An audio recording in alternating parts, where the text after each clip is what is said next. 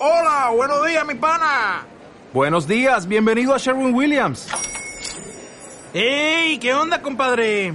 ¿Qué onda? Ya tengo lista la pintura que ordenaste en el ProPlus app. Con más de 6.000 representantes en nuestras tiendas listos para atenderte en tu idioma y beneficios para contratistas que encontrarás en aliadopro.com. En Sherwin Williams somos el aliado del PRO.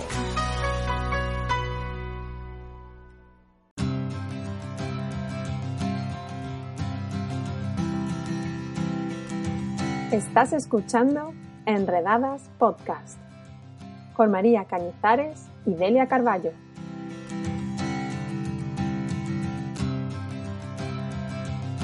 Este episodio se emitió originalmente en el programa Enredadas Live, que podéis ver cada martes en directo a las 10 de la noche en nuestra página de Facebook.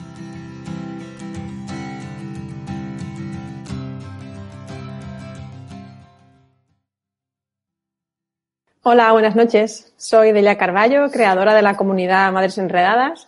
Y esta noche eh, estoy acompañada por Estefanía Villanueva, que es psicóloga y eh, hoy nos va a hablar sobre las altas capacidades en la infancia. Buenas noches, Estefanía.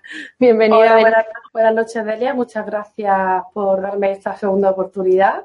Para aquellos que no me conocéis, soy psicóloga, psicóloga en, en Málaga Capital y bueno, soy especialista también en altas capacidades y estoy encantada de estar esta noche aquí con todos vosotros.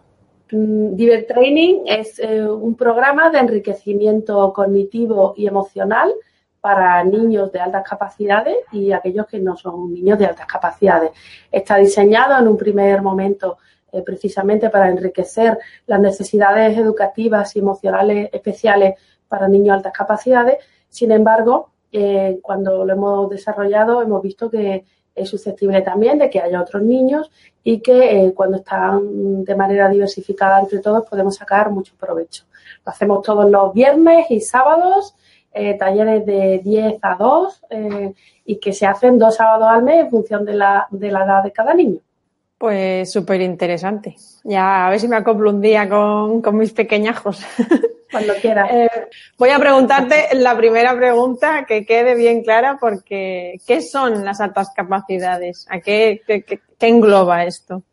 Bueno, popularmente las altas capacidades eh, es aquello que nos referimos a lo que se conoce como la superdotación.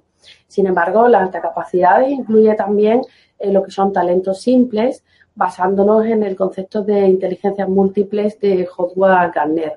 Es decir, las altas capacidades no es solo los niños que están muy por encima de la media, que son los niños y adultos superdotados, sino también aquellas personas que tienen un talento específico o varios de ellos y que sobresalen eh, de la media. Es decir, destacan eh, demasiado acerca de sus capacidades, como dice la palabra en sí, y sus características personales. ¿Cuáles son las señales o los indicios que normalmente las madres y los padres suelen ver y que se podrían relacionar con, que ese niño tiene altas capacidades? Bueno, podríamos hablar, de Delia, en un principio, sobre todo por edades. Es decir, eh, los niños desde bien pequeñitos, desde bebé, ya tienen algunos señales, indicios de que tienen una forma diferente de, ser, de tener un, temperamento distinto. Eh, se conocen también muchos de ellos como, eh, me habréis, algunos que me conocéis, me habréis oído hablar del término alta demanda que posteriormente pueden ser en niños de alta capacidad. Son aquellos niños que les molestan mucho los ruidos, que son hipersensibles, que tienen unos, eh, unos hábitos y la forma de coger el sueño, es decir, la conciliación del sueño es horrible. Eh, también las texturas, les molesta mucho estar en carritos, tienen una demanda constante de estar con los padres. Estos niños, cuando luego son a partir eh, de los eh, dos años aproximadamente, cuando la adquisición del lenguaje ya debe ser un signo de que el niño eh, no tiene ningún tipo de trastorno, no existe un retraso madurativo, se pueden comenzar a realizar lo que son las identificaciones de ciertas partes de áreas cognitivas, porque a pesar de que la alta capacidad está como conocida como que es una medición de la inteligencia, por así decirlo, o de un área de la inteligencia, no solo hay que fijarse en eso, sino que también son una serie de características personales y emocionales que se han de tener en cuenta a la hora de identificar lo que es un niño de alta capacidad. Como tenemos un comentario ahora mismo que, que con las siguientes preguntas, lo voy a poner directamente. Es de Clara y nos pregunta, buenas noches, yo quería saber cómo se diagnostica. Mi hijo de seis años ha tenido una primera reunión para evaluar con la orientadora por, iniciativa de su maestra. Entonces aquí iría englobadas las dos preguntas que tenía preparadas, que son a qué edad hay que hacer la valoración o es recomendable hacer la valoración y luego, eh, bueno, qué tipo de pruebas eh, se hacen, ¿no? ¿Cómo se evalúa? Bueno, Clara por, y Delia, por daros respuesta, eh, se puede comenzar a evaluar a partir de los tres años y medio, ya son unas pruebas totalmente fiables y en lo que es a nivel privado, a nivel eh, de Junta de Andalucía, estamos en Andalucía, dependiendo de otras comunidades, pues eso a los seis años es cuando se comienzan a hacer las pruebas de screening eh, que se hacen creo que a final de junio. Y luego por iniciativa de la tutora pues se identifica ciertos criterios que consideren que puede haber sospecha de alta capacidad, se lo comunica al equipo de orientación del centro y eh, son los orientadores, eh, las personas eh, oficialmente que identifican lo que es la alta capacidad en base a una serie de pruebas. ¿Cómo se diagnostica? Bueno, a mí no me gusta decir la palabra diagnosticar, porque diagnosticar alta capacidad incluye como que la alta capacidad es una enfermedad y no es así. cuando uno pone la palabra diagnóstico, estamos dando que por hecho que es una patología, cuando es todo lo contrario. Se, podemos decir identificación de la alta capacidad o de la sobredotación. La identificación se hace en base a una serie de pruebas, de test, eh, para tenerlo en cuenta de manera objetiva y también haciendo una evaluación y valoración de características personales, emocionales y de estilos de aprendizaje del niño. La valoración de la inteligencia se hace tanto de lo que es el factor general de la inteligencia y luego las distintas áreas que conforman la inteligencia. Además, también hay que valorar siempre, por ende, la creatividad del niño, porque en función de los distintos talentos del niño podremos hablar de qué tipo de alta capacidad eh, tendría el niño para poder ayudarle, sobre todo para poder saber en qué potenciar al crío o a la cría. Mm, me surge una pregunta que alguna, eh, comentando con alguna madre, pues eso, nos quedaba la duda. Por ejemplo, cuando hacen la valoración en el colegio, que bueno, por mi experiencia, pues les llevan varios días eh, sueltos, así, hacer alguna set de, tareas y tal. Puede ser, claro, como tú dices, claro, es muy global, entonces eh, tienen que contar con la, con, la, información del profesor también y tal. Bueno, entiendo que no es solo una, un par de pruebas y ya, pero puede ser que el niño no esté participativo para hacer esas pruebas y que esto lleve a la conclusión de que pues esta, este área, por ejemplo, no la sabe trabajar y a lo mejor es porque el niño no lo dé la gana. Eh, a mí lo que más me gusta es cuando siempre se dice mi hijo está al límite o mi hijo le queda un poco, pero no llega. ¿Al límite de qué? ¿Al límite de un precipicio? Por supuesto, Elia. Eh, ten en cuenta que el orientador o, u orientadora no son sus tutores, no son sus profesores, no tienen confianza con ellos, se consideran como una persona que trabaja allí y que te saca de clase, que te puede hacer una valoración en grupo de forma individual y que, bueno, como que es algo la autoridad, ¿no? Entonces, cuando te sacan de clase, evidentemente existen unos nervios y, y claro que puede dar que el niño no tenga alta por supuesto. De hecho, en las evaluaciones privadas una de las cosas que hago yo y siempre se lo explico a los padres es que una de las pruebas más importantes las suelo realizar al final de las sesiones eh, de evaluación para que el niño esté tranquilo, para que el niño tenga confianza y sobre todo si no está colaborativo, no está participativo, evidentemente la prueba no se va a hacer. Eso lo hago yo como profesional. Otros compañeros pues trabajarán a lo mejor quizás de otra forma. Toda aquella persona que te llevan eh, a un ruedo a torear y sin saber qué tienes que hacer, eh, hay niños que la adrenalina eh, les, potencia aún más en ese momento mm, su capacidad de realización, pero la mayoría de las personas yo creo que si hicieran esto eh, estarían muy por debajo de, de, la, de las posibilidades hasta las que puede responder. Mm. Y al hilo de esto también, eh, creo, no, estoy segura, pero me comentaron el otro día eh, eh, que al final de la etapa de primaria, o sea, en sexto, hacen una nueva valoración en el, en el colegio, ¿puede ser? Sí, sí. Porque claro, mm, es no, no solo por que a lo mejor no salió eh, cómo tenía que salir la prueba, sino también porque en ese tiempo ha podido evolucionar o, claro, claro. ¿Por qué esa doble valoración en concreto? Bueno, esos son los criterios que se hacen para, para ver, para reafirmar un diagnóstico, porque, mm, bueno, perdón, diagnóstico, una valoración eh, para confirmar que realmente cuáles son las áreas del conocimiento que deben reforzar los niños por si hay que hacer eh, una serie de adaptaciones curriculares, flexibilización o si hay que eh, subir de, nivel al niño o de curso incluso. Antes has comentado que antes de hacer, digamos, la valoración, que se descartaran otro tipo de cosas que podrían ser, ¿no? No sé, ¿con qué se suele confundir eh, las altas capacidades? Que, la gente cree que puede ser altas capacidades y es, otra cosa, o al revés. Bien, eh, las altas capacidades puede darse una doble existencia, una comorbilidad de otra serie de diagnósticos, que esto sí se llama diagnóstico como puede ser un déficit de atención con o sin hiperactividad, puede también eh, aparecer con dislexia, puede también eh, coexistir con autismo, con Asperger y no es tan poco común como se cree. Es decir, de hecho, muchos niños que tienen eh, trastorno Asperger son diagnosticados de alta capacidad también. Los primeros signos que te pueden, si el especialista no está habitualmente lucho en el tema, que puede confundirse a, edades tempranas, a edades muy tempranas, niños posibles de, alta capacidad con autismo. Es decir, hay muchos niños que o con retraso madurativo incluso, porque hay niños que no, lo que normalmente se cree es que el niño con dos años ya se sabe todos los números, todas las letras, y esto no es así. Es decir, cada niño es diferente.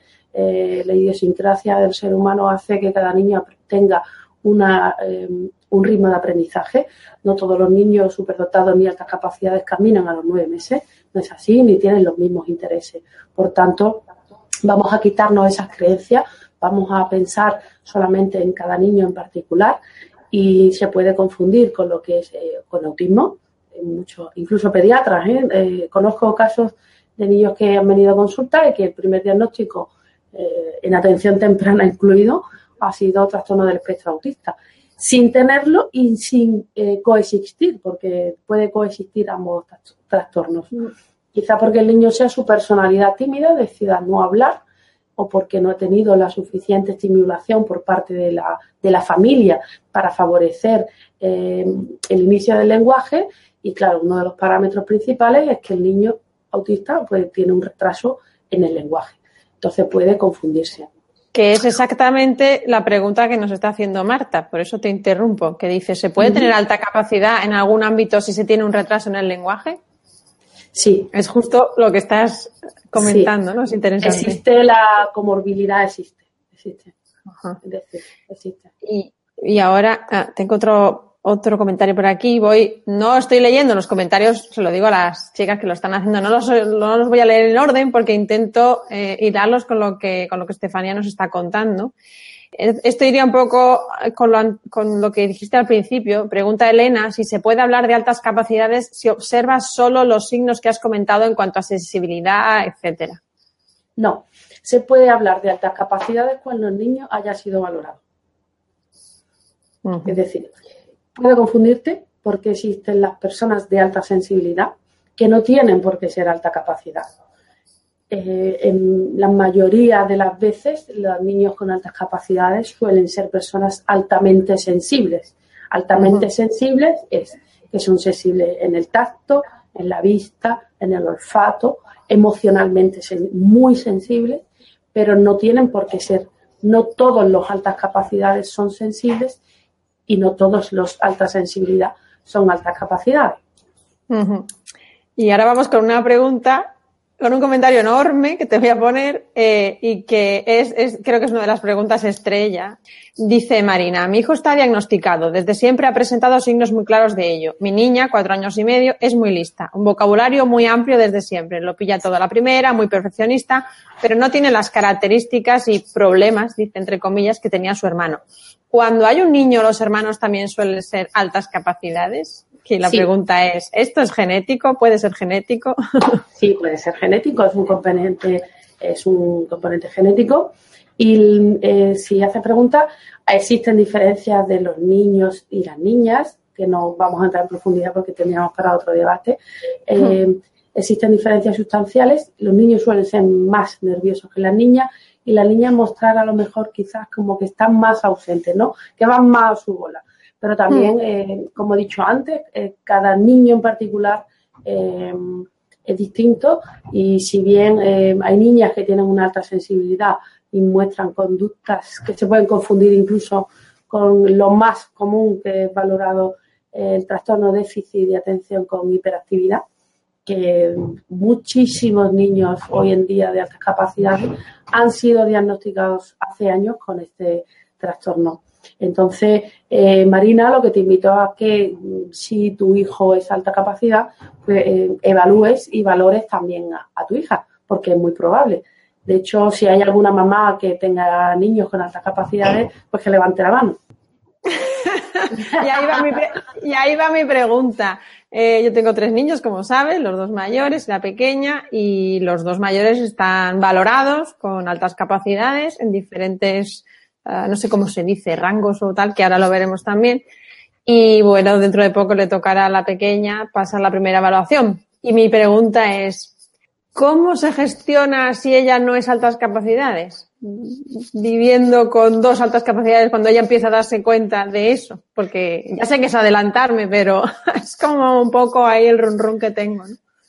Pues Delia se gestiona como un, si tu hijo es rubio o moreno. Es decir. O sea, sin, sin darle mayor importancia. Efectivamente. Eh, es una característica más de la persona. Entonces, no debemos. Te hago la pregunta a la inversa. ¿Cómo gestionarías si tu hijo tuviera una minusvalía? pues nada, sería como los demás. Sería como los demás, ¿no? Es decir, es una característica, es una competencia más de, tus hijos y lo que ocurre es que estamos acostumbrados como que eh, ser alta capacidad es algo muy bueno y tiene otras muchas características que no son tan buenas. No mm. porque los, quizás, como yo siempre digo, cuando evalúo o veo un niño de alta capacidad, no digo, es que a lo mejor él tiene la vacuna contra el cáncer, o a lo mejor es quien nos va a llevar a, Venus. Eh, es decir, mm, ¿qué ¿hasta dónde puede llegar este crío, no? O esta cría, ¿hasta dónde puede, podemos saber cuáles son sus capacidades con la formación y la motivación necesaria? Pero eh, no debemos olvidar nunca que nosotros somos siempre cognición y emoción. Y si no preservamos la emoción de un niño, que no deja de ser un niño, ¿eh? su emoción, esa disincronía que existe entre las emociones y las capacidades, porque uno de los grandes fallos que cometemos, eh, Delia, es que a un niño de 12 años, de 12 años le hablamos como si tuviera 17. Pero le damos responsabilidades de niño de 17 pero sin embargo tiene 12 años. Tiene emociones de 12 años y no está capacitado para asimilar emocionalmente, incluso por debajo algunos niños, para asimilar. Eso, te iba a preguntar, ¿no? Que dices que a veces, que, que tiene 12 años, pero a veces las altas capacidades tienen ese, también ese problema de, ¿no? El tema emocional lo llevan atrás o, o el socializar y tal, y les hace como que fueran más pequeños, quizá. No sé si es la forma de expresarlo. Sí. Sí. Pues mira, mm, al hilo también, ahora Clara ha preguntado, a ver, vamos, otra, otro pedazo de comentario que dice, ¿consideras que siempre valorar las altas capacidades es positivo? Mi temor de la valoración es que mi hijo es muy feliz ahora mismo, es muy sociable y la maestra creo que lo está llevando bien, le pone a leer mientras los otros terminan, cosas de matemáticas, etcétera. Con lo cual, ¿para qué valoro? ¿Esto podría diferenciarlo y acarrearle problemas que no tiene? Vamos a ver, claro. Valorarlo es para conocerlo, es para saber qué necesita. Si él es feliz, tú es como si te haces una analítica y te das cuenta de que tienes colesterol y tienes azúcar. Pero si no te afecta en tu vida diaria, si no te afecta en tu vida cotidiana, no tiene ningún problema. Es decir, el problema lo tendrás cuando sepas que realmente o te, sientes más cansada, te ha dado un infarto, etcétera. Con lo cual, la valoración de una alta capacidad y la identificación es para saber en qué áreas del conocimiento puedo mejorarlo. ¿Por qué?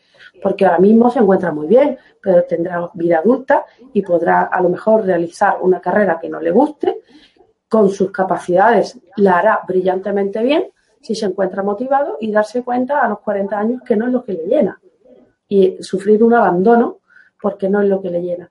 ¿Esto de qué es? Esto es que su capacidad de aprendizaje es tal que puede aprender cualquier cosa, pero tiene que tener la motivación suficiente y la creatividad para realizar eh, ciertas cosas. Con lo cual, eh, con la identificación y la valoración puedes hacer lo que quieras. No es necesario hacer un, adelantar un curso ni flexibilizar el currículum del niño en absoluto.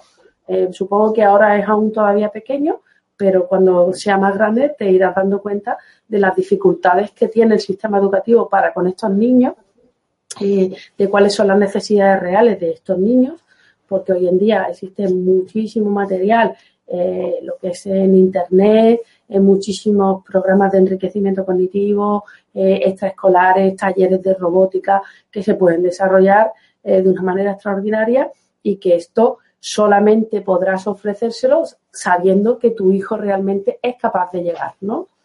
No sé si me he explicado bien. Sí, y yo me voy a meter, me lo voy a llevar al personal como como altas capacidades jamás diagnosticadas, porque no me han valorado nunca, pero aquí Estefanía me tiene calada desde, creo que desde que me conoce. Eh, y cuando he estado hablando con ella me he dado cuenta de que hay cosas que cuadran. Si yo hubiera sido valorada en algún momento como altas capacidades, pues hubiera no sé si mis padres, pero yo desde luego hubiera leído sobre el tema y yo he empezado dos carreras que no he terminado y ahora puedo entender por qué. Verás, porque con la, no es por la capacidad de, de aprender o no aprender, es por lo que está diciendo Estefanía de la motivación. Que los que me conocéis un poquillo, ya veis cómo me muevo. Cuando algo me motiva, pues trabajo un montón pero cuando se acaba esa motivación o cuando no es lo que pensaba o cuando yo he terminado, porque a veces yo termino antes, ¿no? Hay, hay algo, pero yo termino antes con ese algo que, que ese conmigo. Entonces, así me ha ido. Y, y ahora de mayor, pues conociéndome mejor, eh, no sé, aprovechando los recursos de otra forma, no como nos, nos han metido a todos en la misma, ¿no? En el mismo casillero o en el mismo caminito de tienes que hacer esto, esto y esto, y luego la carrera, y luego aquello, y luego aquello. Pues como aquello se desbarató, lo hice a mi manera y ahora estoy haciendo más o menos lo que me da la gana y, y viviendo más plenamente. Y, y eso, y Estefanía, pues es testigo de, de, algunos descubrimientos que voy haciendo que no me habrían venido mal antes. Eh, mira, tenemos aquí un pedazo de comentario que de momento no lo voy a leer porque os pediría que fuerais un poquito más, más concretas las preguntas. Vamos a seguir y si luego al final da tiempo leeré, ¿vale? El siguiente, vale, este, el de Virgi, dice, hay grados dentro de la valoración. Quiero decir, uh, quiero decir, saber que el niño es altas capacidades, pero con diferentes acciones posteriores para tratarlo. No entiendo muy bien la pregunta, pero yo la voy a, la voy a, la voy a liar, la voy a ligar con, con, que nos hables un poco de eso, de los talentos simples, talentos complejos y sobredotación y estas cosas, ¿no? Un poquito creo que puede ir por ahí la cosa. Claro, mira, eh, cuando se hace una valoración de alta capacidad, eh, normalmente porque los padres se han dado cuenta, o el colegio incluso, que el niño destaca en un área o en varias. O en varias. Eh, confundimos eh, que la alta capacidad tenga un buen rendimiento académico. Hay muchísimos niños que son altas capacidades y que su rendimiento académico es pésimo. Eh, la valoración de la alta capacidad se hace en función de los diferentes talentos y se dirá si es un talento simple, si es un talento complejo, si es un talento múltiple, si es un talento conglomerado, si es un eh, talento académico, si es un talento artístico o si es superdotado. No quiero daros una clase magistral de ello, sino quedaros con la idea de que existen capacidades simples en función de si tiene una inteligencia verbal, si tiene una inteligencia artística, si tiene una inteligencia, una capacidad de memoria extraordinaria, que además sumada a su memoria de trabajo y a su capacidad verbal y matemática o de pensamiento abstracto, pues, pues un talento académico. Y, la, y luego está como el rango superior, ¿no? Lo que la, el máximo de la alta capacidad, que es el superdotado. La diferencia entre el superdotado y el resto de altas capacidades es que el superdotado destaca por encima de la media, es decir, tiene un percentil 75 que dejaría al 75%, 75 de los niños por debajo de su puntuación, está por el 75% de la, por encima de todos los niños en todas las áreas del conocimiento, es decir, a nivel verbal, a nivel de pensamiento lógico-matemático, a nivel de memoria de trabajo, en velocidad de procesamiento y tiene una creatividad por encima del 95%. ¿Esto qué indica? Pues que siguiendo la teoría de Renzulli, es que la creatividad es un factor muy importante en la superdotación y en la alta capacidad. De hecho, mucha gente se ríe, Adelia también se lo he dicho muchas veces y alguna que otra madre, ya de adulto, eh, no vamos a decir si Delia o no, pero yo sé, yo sí sé que Delia es alta capacidad. Saldré de dudas cuando la valore. ¿Por qué? Porque eh, la creatividad, eh, la forma de crear de manera distinta, la búsqueda de nuevas soluciones, la motivación por el aprendizaje que se tiene, esto es muy destacable en una persona superdotada.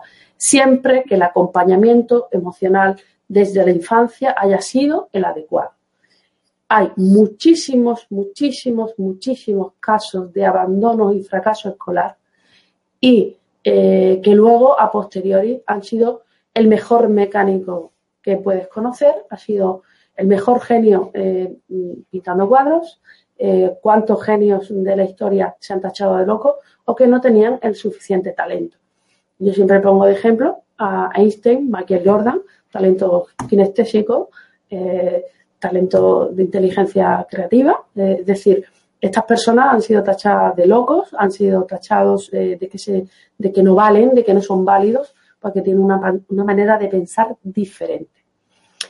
¿Existe el rango? Bueno, podríamos decir, podríamos decir que detrás pues, existe lo que se conoce como el talento conglomerado, que lo único que le faltaría, o talento múltiple también, o talento académico, porque claro, no es, es que varía en función de qué tipo de área se te da mejor o que las capacidades que tienes. Eh, estos talentos múltiples, los talentos conglomerados, donde la creatividad no está por encima, por encima del 95%. La búsqueda de soluciones, la forma de hacer las cosas, ¿no? También influye mucho en la valoración de la alta capacidad, el estilo de aprendizaje y eh, lo que es la, no solo el estilo, la motivación para el aprendizaje y cómo son a nivel personal. Cómo son a nivel personal. También deciros que detrás de todo esto bonito que estoy contando hay mucha sintomatología, pues bueno, de abandono escolar, como universitario incluso, ansiedad, depresiones, porque el sufrimiento emocional que tienen estas personas es alto, porque son hipersensibles y claro, el no estar preparado a nivel emocional para asimilar eh, todo lo que eres capaz de, de hacer eh, de forma cognitiva es muy, muy difícil. O sea, entender la muerte, lo que lleva consigo la muerte con 5, 6, 7 años, asumirlo emocionalmente, el cerebro tiene una disincronía que el sistema límbico pues eh, sufre, eh, evidentemente. Yo todo me lo voy a llevar a lo personal, pero es que me acabas de recordar la, conversación de la, sobre la muerte con mi madre, ¿no? De, ir yo a hablarle a ella, ¿no? Bueno, y no te puedes morir porque yo me quedo sola, porque no sé qué. Digo, joder, no sé a qué edad fue, pero me acabo de acordar de eso. Hoy me voy a poner un poco sensible.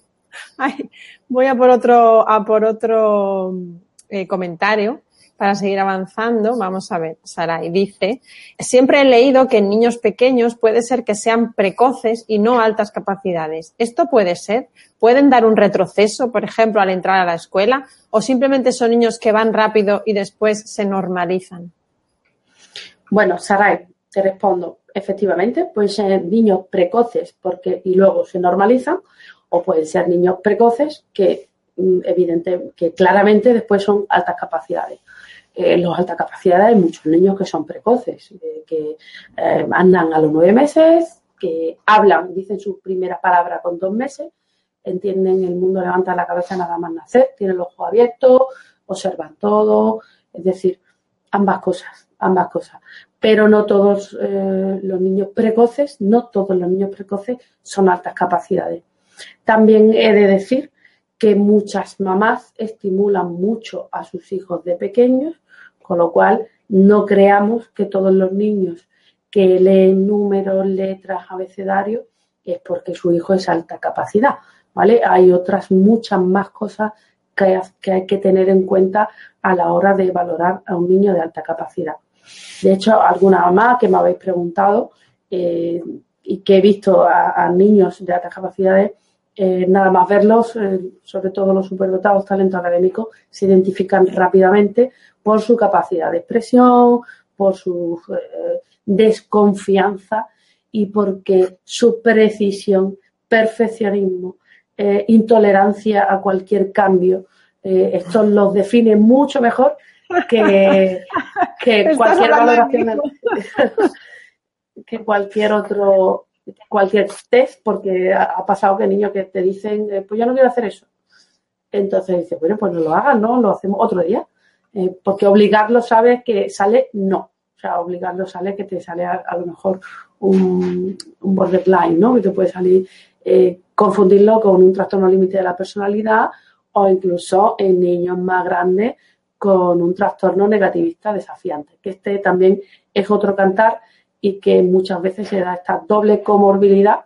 No es que sea una doble comorbilidad, es que es un niño de alta capacidad que no ha sido bien llevado durante la crianza, durante la infancia y lo hemos extrapolado al otro lado y hasta mm, hacerlo patológico y tener un trastorno negativista desafiante o lo que se ve en los programas, ¿no? Los niños que se comportan muy mal y que estos son también la cara B de una alta capacidad. Hmm, complicado. Em, a ver, tengo dos preguntas de Emil. Eh, creo que las voy a leer seguidas porque estará todo Supongo que está hablando de su hijo adolescente. Ay, Emil, te entiendo. Vamos a ver, el primer comentario es, ¿cómo gestiona su liderazgo natural una mamá sin altas capacidades sobre un hijo altas capacidades, incluso al ser adolescente, para ayudarle en sus relaciones con sus pares, porque generalmente hablar con sus pares no le satisface o podría desmotivarle? ¿Qué preparación recomiendas a una mamá para que pueda atender y liderar a su hijo a altas capacidades hasta que llegue a su adultez para que no tenga deserciones u otros problemas? Si tú tienes un adolescente de alta capacidad, está claro que no quiere estar con su adolescente, le aburren los temas hablar con su adolescente. Es su liderazgo natural, hay que respetarlo y hay que apoyarlo siempre, siempre, siempre. No tienes por qué obligar a tu hijo de 14 años a rodearse con niños de 14 años tu hijo tenga otra serie de intereses, esperemos que buenos, eh, que le favorezcan estar eh, con otras personas, incluso adultas, porque tiene capacidad suficiente de asimilación.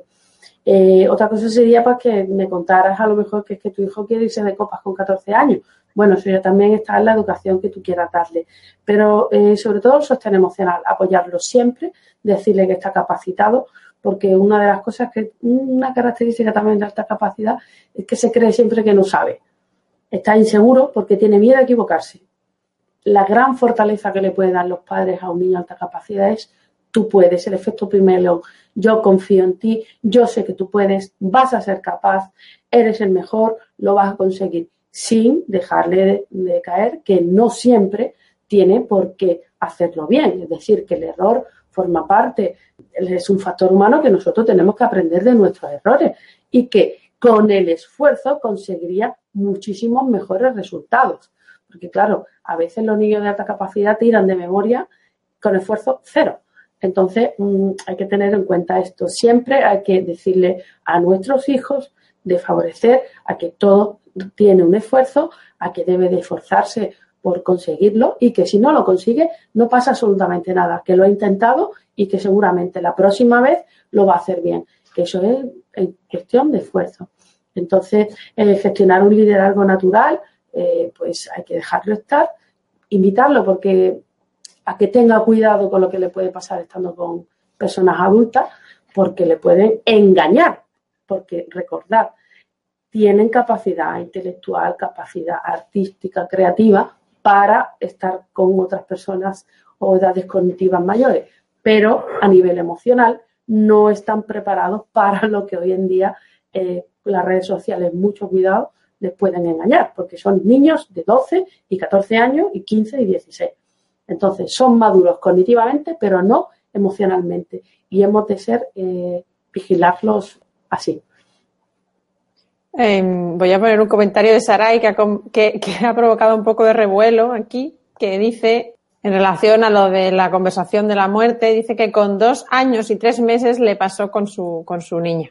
Entonces estaban ahí preguntando, pero, pero ¿el qué? Lo de la muerte, ¿no? Y claro, ha parecido pues súper precoz, ¿no? Que a esa edad estuviera planteándose ese tema, pero dice Sarai que con un año ya estaban hablando de cosas, o sea que tenía un lenguaje muy, muy avanzado, una capacidad muy avanzada. Entonces, yo no se lo deseo a nadie, una conversación con un niño de dos años hablándote de, ¿no? Preguntándote por la muerte, porque, madre mía, sí que es difícil siempre, pero tan, tan, tan pequeñitos.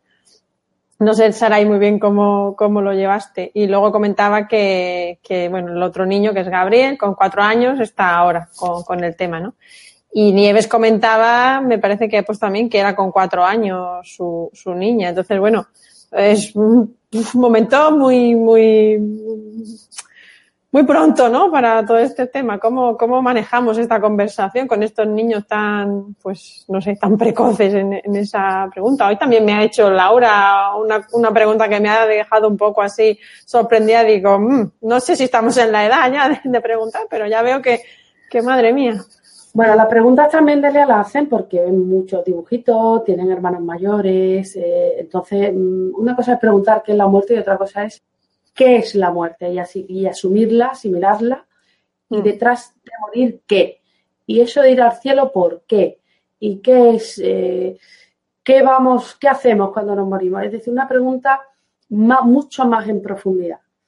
Y la diferencia es muy bien con niños de cuatro años cuando te dicen, bueno, me he muerto y sé que, mm, o sea, no te mueras porque no vas a venir más, porque te puede pasar como le pasó a mi abuelo. Entonces, y te quedas así mirándolo y te miran con cara de sé lo que significa, sé lo que implica. Que cuando avanzan en edad, eh, esa parte emocional, dicen, ostras, lo que conlleva la muerte, ¿no? Que es decir, que no es algo temporal, es algo que es permanente y sufren mm. mucho por haberlo entendido. Eh, el tema de la muerte es un tema peculiar, el tema del espacio, se interesa mucho por la astronomía y la Tierra y la Luna y el infinito. Y detrás del infinito, ¿qué hay? pero detrás del infinito, ¿qué hay? ¿Qué hay detrás del infinito? El Big Bang, incluso eh, no dormir por ello, ¿no? Por estas preocupaciones que tienen eh, de manera exagerada de, de, este tipo de cosas, ¿no? Entonces hay que contestarle siempre, siempre, siempre a la pregunta, siempre que contestarle, darle una explicación en base a su edad. No darle más explicaciones, no darle más componente emocional del que puedan asumir. Darle una explicación racional, sin cargas emocionales. Aséptica, una explicación aséptica total que ellos ya poco a poco irán eh, cada vez entendiendo más. A ver, voy a poner otro comentario, otra pregunta de María José que dice, dice, igual es una pregunta un poco rara. No, o sea, aquí estamos todas igual. Dice, ¿se suelen aburrir? Es decir, mi hija, aunque parezca increíble, el día de Reyes me dijo que se aburría. es casi imposible que juegue sola. Con el hermano, con el padre, conmigo. Si no, se aburre. Y me resulta raro porque luego da respuestas y tiene comportamientos que demuestran que tiene imaginación. Así que no entiendo ese aburrimiento. Hoy me ha dicho que se aburre en clase también, que ese es otro tema, ¿eh? Yo, aburrirse en Reyes y aburrirse en clase va por, yo creo que va por cosas distintas. Bueno, María José, si se aburre es porque realmente todavía no has identificado qué es lo que le motiva. Porque un niño de alta capacidad, cuando algo le motiva, no existe el aburrimiento. Indaga, indaga, indaga, indaga. Es más, se absorbe no eres capaz de hablar con él porque tiene una sordera específica que no te hace ni caso. Eh, los niños de estas capacidades, si le interesa algo en televisión, ya le puede gritar cuatro veces, tiene chocolate con churro en la mesa que no te escuchan. Es decir, si se aburre es porque todavía no habéis identificado qué es lo que le gusta, qué es lo que realmente le apasiona. Y esto es importante, porque a veces ni ellos mismos lo saben, le gusta todo, pero no le gusta nada, ¿no? Se le regalan cosas, eh, los Reyes Magos le traen cosas, eh, porque crees que le gustan, pero es porque todavía no se ha identificado que esto puede ocurrir, ni se ha detectado qué es lo que realmente se tiene que encontrar eh, a sí mismo eh, y saber qué es lo que le motiva. Hay niños que con cuatro años te dicen quiero ser médico y sabes que va a ser un buen médico, el mejor médico quizá, porque ya lo tienen claro desde bien pequeño, pero otros niños que no saben lo que quieren todavía.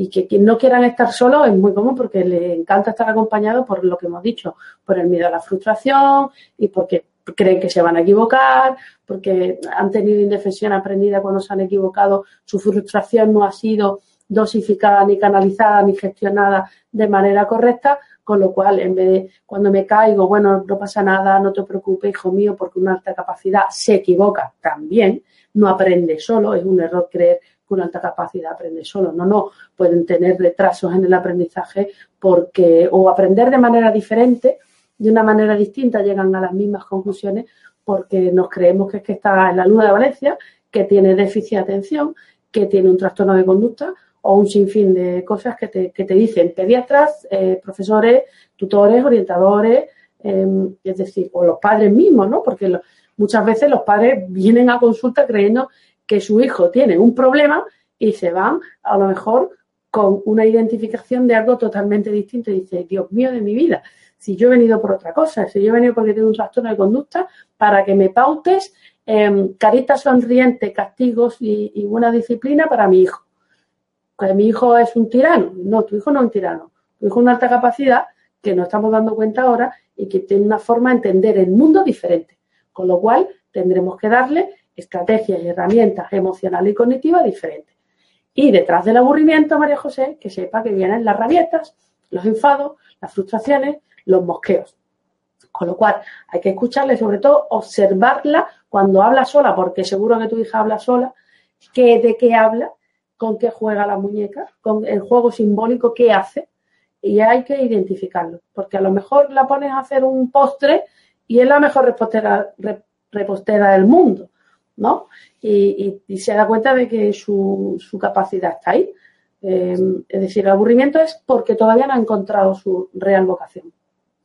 Seguimos con, lo, con las preguntas, que está esto muy animado. Mm, Pandora dice, ¿actualmente ser altas capacidades es algo bueno o es una losa por ser diferente? ¿Es más difícil ser feliz? La alta capacidad ha existido siempre, siempre, siempre. Lo que han sido errores de identificación, poniéndole un diagnóstico y una etiqueta diferente. No patologicemos lo que es algo extraordinario no pongamos que no se es feliz cuando se es alta capacidad, porque eso es totalmente incierto. ¿De acuerdo? Hay muchas personas que son altas capacidades y que son muy felices, porque sus padres y la crianza ha sido la adecuada, desde la ignorancia incluso de saber que es alta capacidad. Si algo necesita un niño con alta capacidad, es un soporte emocional extraordinario, tan extraordinario como es su cerebro. Entonces, eso de que un niño de alta capacidad es infeliz, eso es una falacia. No siempre. O sea, un niño es infeliz porque no tiene un soporte emocional adecuado, porque no tiene el apoyo emocional adecuado, porque la educación no es la adecuada. Pero como un niño que no es alta capacidad, lo que ocurre es que como un niño de alta capacidad tiene unas características diferentes, simplemente hay que atenderlas. Como un niño que sea diabético, como un niño que tenga una paraplegia, como un niño que tenga una parálisis cerebral. Es decir, exactamente igual, atender a tu hijo con las necesidades que requiere.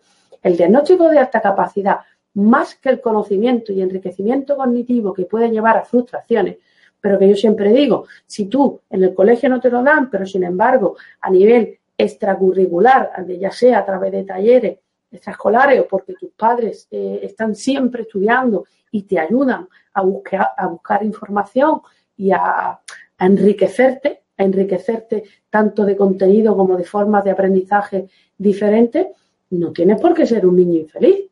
Y sobre todo por las frustraciones que te conllevan. El problema está cuando los niños tienen grandes frustraciones y los padres, eh, en vez de ayudarles, les regañan, ¿no? Le, regañan muchísimo más a los niños y lo que peor puede ocurrir es que des con profesionales que te hagan eh, modificaciones de conducta sin antes haber, hecho una valoración. Desde mi punto de vista, como profesional y como madre, yo creo que se deberían valorar a todos los niños, si queréis hacerme una petición de firma, eh, una valoración eh, psicopedagógica a todos los niños, al igual que en el niño sano hacer una valoración de audición y, de oftalmología. Es decir, esto es algo primordial porque los que me conocen saben que siempre que veo un niño digo, ¿Le ha visto el oftalmólogo? Eh, ¿Le ha visto el otorrino? hasta que no lo hayan visto, que no venga por aquí. Porque a veces un problema es de visión, simplemente no le pasa nada al niño y estamos diciendo que hiperactivo y es que no ve, o es que no escucha, o es que ni ve ni escucha. Entonces, tápate los ojos y tápate los oídos a ver cómo, cómo te encuentras tú en el mundo, ¿no? Es decir, no es un problema ser alta capacidad, es una característica más. Normalicemos lo extraordinario porque cuando eh, lo segregamos, em, em, lo, que hacemos es impedir que se relacionen con sus iguales de forma correcta. Otro, otro comentario. Dice, Virgi dice, ¿la, ¿la, valoración orienta sobre la motivación del niño o eso es un trabajo personal? La valoración orienta sobre la motivación del niño. Yo tampoco, no sé lo que yo no, sé si es que Sí, a ver si nos hace otro comentario. No sé si, quiere decir que, que, al valorarlo, saber a lo mejor qué talentos tiene, ¿no? Te puede ayudar a, a, motivar a ese niño en esas, en esas áreas o, o, conocer con qué, no se aburriría, ¿no? No sé, ahora que, que nos vuelva... Orienta eh, de manera global cuáles son sus capacidades, pero lo que hace, es decir, yo puedo saber eh, con una valoración si un niño tiene un talento creativo.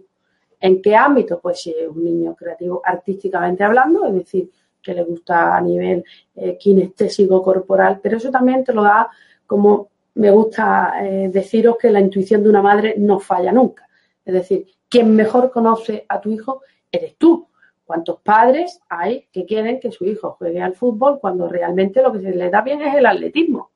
Entonces, eh, seamos eh, congruentes y coherentes. Mi hijo juega al fútbol, pero odia la pelota. ¿Tiene capacidades? Sí. ¿Le gusta el fútbol? No. Pues entonces, si quiere correr, que haga atletismo. porque nos empeñamos? Eh, a veces lo que no tenemos es flexibilidad mental. Flexibilidad mental. Entonces, hay que observar antes dejar al niño, que es su tendencia natural, eh, que pruebe muchas cosas, que pruebe mucho deporte, que pruebe muchas actividades, para mientras más pruebe, más enriquecimiento, más conocimiento tiene y antes verá la luz, ¿no, Delia? Como tú decías, yo ahora mi edad es cuando he visto la luz, eh, pues verá la luz y dirá, esto es lo que yo quiero, ¿no? Esto es como cuando quieres comprarte un traje y no sabes el cuál y dice, ese es el que quiero, pues exactamente igual ellos cuando vean realmente lo que les motiva, no te darás cuenta. Si sabes con una valoración qué es lo que se le da mejor, pero por ejemplo un superdotado se le da ahí en todo, con lo cual tendrá una tendencia natural a que le guste más una cosa u otra, pero con motivación es lo que va a aprender mejor. Yo ahora, ahora vais a reír, pero os cuento la anécdota de siempre, que yo no lo decía, pero yo de pequeñita quería ser jefa. O sea, yo no tenía vocación de, yo qué sé, enfermera, no sé qué tal. No, yo jefa. Yo, yo quería jefa. No sabía lo que era. O sea, sabía, claro, de mayor ya he entendido lo que era, ¿no? Es, es eso, es tener un equipo de trabajo, una, una gente a la que poder dinamizar y poner a trabajar y tal. Y eso lo he visto, pues eso, pues con 40 años a lo mejor, ¿no? Cuando empecé en el mundo del asociacionismo y, empecé a, trabajar en equipos, en equipos y, bueno, y, a poder ver y a crear, ¿no? Que, que, dice Estefanía, lo de crear, crear un montón de cosas, crear eh, actividades, crear sinergias, crear eh, confianza, crear, bueno. Si alguien hubiera hablado conmigo y no, y hubiéramos trabajado eso, hubiéramos descubierto que quería decir eso, ¿no?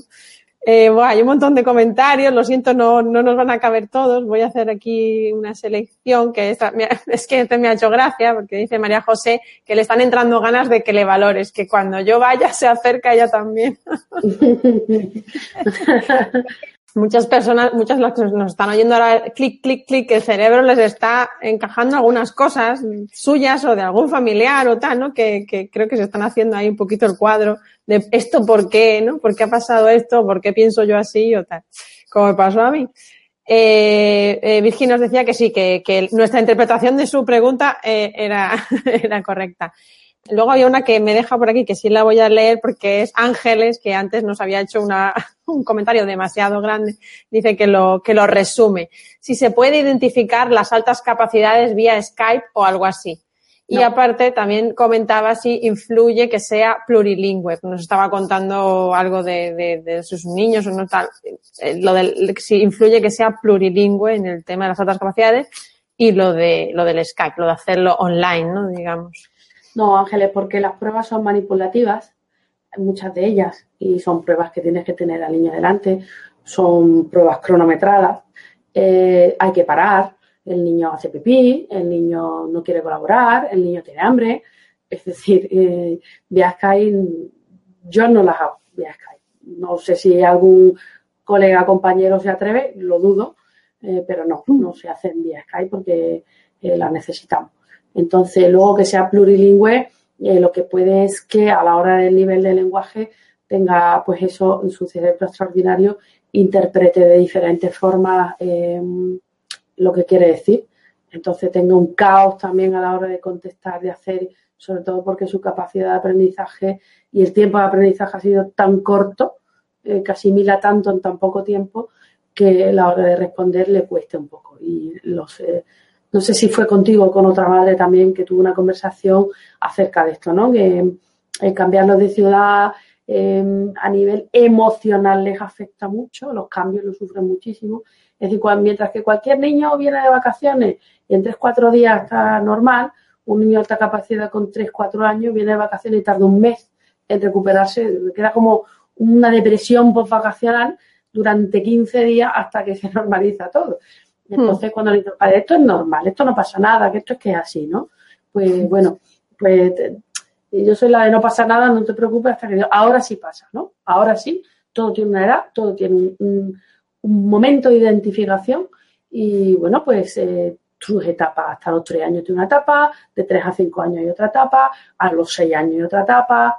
Es decir, eh, en función de la edad del niño, se puede hablar de un diagnóstico de un trastorno o se puede hablar de una identificación de una alta capacidad o de ambas cosas, porque la doble comorbilidad existe. Eh, Miriam pregunta, eh, ¿las pruebas realizadas en clase no siempre pueden ser las correctas? Creo que se refiere a lo que hemos estado comentando, que bueno, que pueden no, no dar el resultado real si el niño pues no está colaborativo o no. Entiendo yo que tiene que ser algo más global. No sé si va por ahí la efectivamente. pero esto cómo te puede ocurrir con una prueba de médica exactamente igual. Es decir las pruebas realizadas en clase realizadas en clase si están bien hechas y el profesional es bastante competente no tiene por qué haber problema de que un niño eh, las pruebas en función de quién las haga de cómo se hagan etcétera entonces, no dudo de que, hombre, si, si estuviéramos dudando de todas las pruebas que se hacen en cada uno de los colegios por parte de los orientadores, eh, yo ahora mismo pues tendría muchísimo dinero. Yo y todos los compañeros que nos trabajamos en lo privado. Es decir, cuando hay dudas, los propios orientadores, los propios orientadores que tienen muchísima falta de tiempo para atender a tantos niños, son los que le indican a los padres. Valora al niño, existe sospecha, eh, está al límite, ¿Por qué? Porque ellos también tienen las pruebas que tienen. Quizás nosotros los que trabajemos en privado pues tengamos más pruebas actualizadas porque eh, trabajamos en ellos, sobre ellos y ellos pues tienen un presupuesto que a lo mejor la prueba de hace 20 años. Entonces, em, ¿qué ocurre? Que todo está cambiado, ¿no? Todo está cambiado y ellos mismos te están indicando, oye, haz una segunda valoración, al igual que te lo puedo decir yo. Al igual que te lo puedo decir yo, pero hay ciertas pruebas que como tiene que esperar uno o dos años para volverla a realizar, pues entonces o las pasa el orientador o las pasamos nosotros. Porque otra pregunta es, ¿el informe privado vale en los colegios? Depende del profesional que esté. Depende del profesional que esté. Yo hasta el día de hoy no he tenido ningún problema con ningún compañero, ni psicólogo, ni pedagogo en ningún colegio. Es decir, siempre hemos trabajado eh, para las necesidades del niño. Si ha tenido que haber una segunda valoración, si ellos han pasado una prueba y uno la ha realizado, porque hay infinidad de pruebas para hacerle a los niños. No siempre se trabajan con las mismas pruebas. Si en, un colegio se pasa un test eh, de inteligencia general, matrices de Raven, que es muy conocido, pues bueno, yo le aplicaré otro de inteligencia general, un TIC, eh, series, es decir, para corroborar que su diagnóstico es real, porque tiene que haber una correlación entre, mm, entre evaluaciones al igual que con, cualquier otro trastorno. ¿De acuerdo?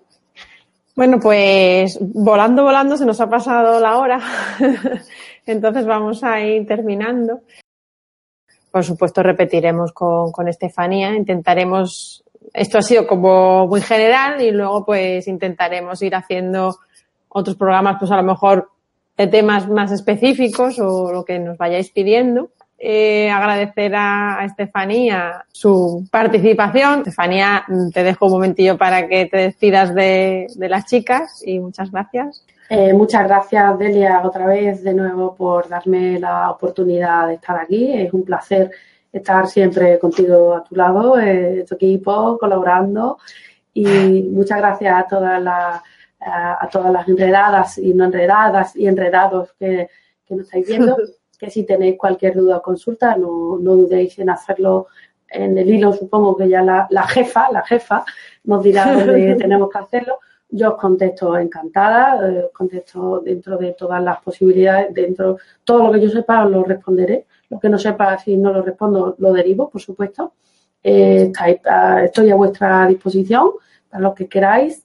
Y bueno, pues aprovecho también para deciros que tengo la consulta en Málaga, que no solo trato con niños, sino también de adultos y que mm, no solo veo altas capacidades, sino que dificultades del aprendizaje, niños que tengan problemas a lo mejor de timidez, etcétera, que cualquier cosa que queráis preguntar acerca de psicología, pues que ahí estoy en el grupo de Madre Enredada y que en función de mis ratitos libres, pues yo ya no lo veo a la tele, yo ya estoy con todo enredado siempre directamente no veo la tele. Entonces yo soy súper enredada. Pues nada, otra vez muchas gracias, Estefanía. Un placer oírte y el problema de estas charlas es que resuelves muchas dudas, pero yo creo que nos creas un montón más y muchas ganas de, de preguntar y de, y de seguir hablando y hablando y hablando, ¿no? Y así que bueno, tenemos para, tenemos para unos cuantos programas. Pues nada, a todas un, un besito y hasta la próxima semana.